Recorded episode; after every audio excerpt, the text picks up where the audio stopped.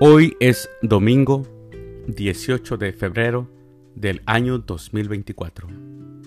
Domingo de la primera semana de Cuaresma. Las lecturas para la liturgia de la palabra de la Santa Misa del día de hoy son: Primera lectura. Pondré mi arco iris en el cielo como señal de mi alianza con la tierra.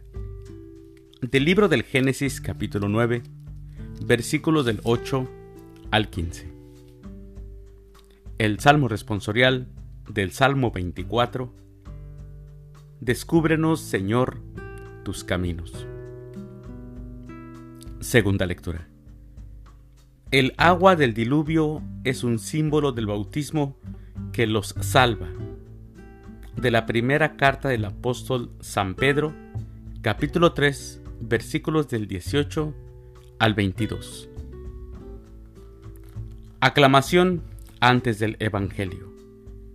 Honor y gloria a ti, Señor Jesús.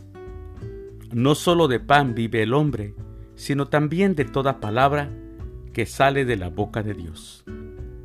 Honor y gloria a ti, Señor Jesús. El Evangelio es de San Marcos del Santo Evangelio según San Marcos, capítulo 1, versículos del 12 al 15. En aquel tiempo, el Espíritu impulsó a Jesús a retirarse al desierto, donde permaneció cuarenta días, y fue tentado por Satanás. Vivió allí entre animales salvajes, y los ángeles le servían. Después de que arrestaron a Juan el Bautista, Jesús se fue a Galilea para predicar el Evangelio de Dios y decía, Se ha cumplido el tiempo y el reino de Dios ya está cerca. Arrepiéntanse y crean en el Evangelio. Palabra del Señor. Gloria a ti, Señor Jesús. Mis hermanos, iniciamos ya eh, la cuaresma, el día miércoles de ceniza, y pues hoy es el primer domingo de cuaresma. Es un evangelio muy corto, donde nos habla de cómo Jesús, impulsado por el Espíritu Santo, se retiró al desierto, donde permaneció 40 días. Y la cuaresma, la cuaresma nos invita a esa conversión de la que habla hoy el Evangelio, donde al final dice que Jesús decía, se ha cumplido el tiempo y el reino de Dios ya está cerca. Conviértanse y crean en el Evangelio.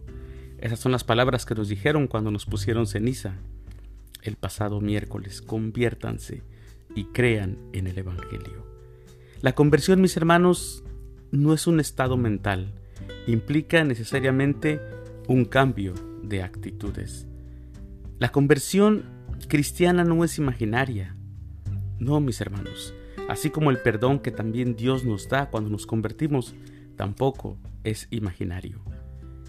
La conversión debe de ser cuando nosotros aceptamos y no queremos tener ya mal en nuestra vida. O al menos ya intentamos no hacer el mal. Y no tratamos de vivir con el mal. Pero de eso se trata, pero también se trata de obrar bien. Aceptar, pero cambiar mi vida. Que haya un cambio en mis actitudes, en mi forma de ser, a como yo estaba viviendo. Si yo voy a aceptar a Dios, si yo quiero aceptar el Evangelio, tengo que dejar todo lo malo. Eso es lo que nos invita a la conversión, cambiar de vida, cambiar a como, como estábamos viviendo. Y para eso, mis hermanos, tenemos que mantenernos firmes ante cualquier tentación. Tomar las decisiones que me hacen bien. Esa es una responsabilidad. Sabemos, mis hermanos, que Jesús estuvo expuesto a diversas tentaciones pero no sucumbió a ninguna de ellas. ¿Dónde, mis hermanos, encontró su fortaleza? ¿Por qué Jesús no cayó ante ninguna tentación.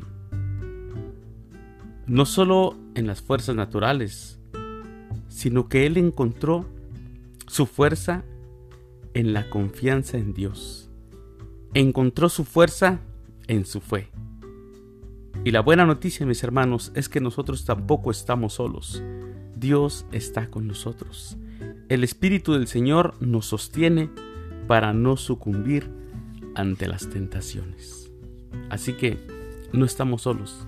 Luchemos contra ese mal que solamente con Dios podremos vencer. Mis queridos hermanos, les deseo que tengan un excelente domingo. Que Dios los bendiga.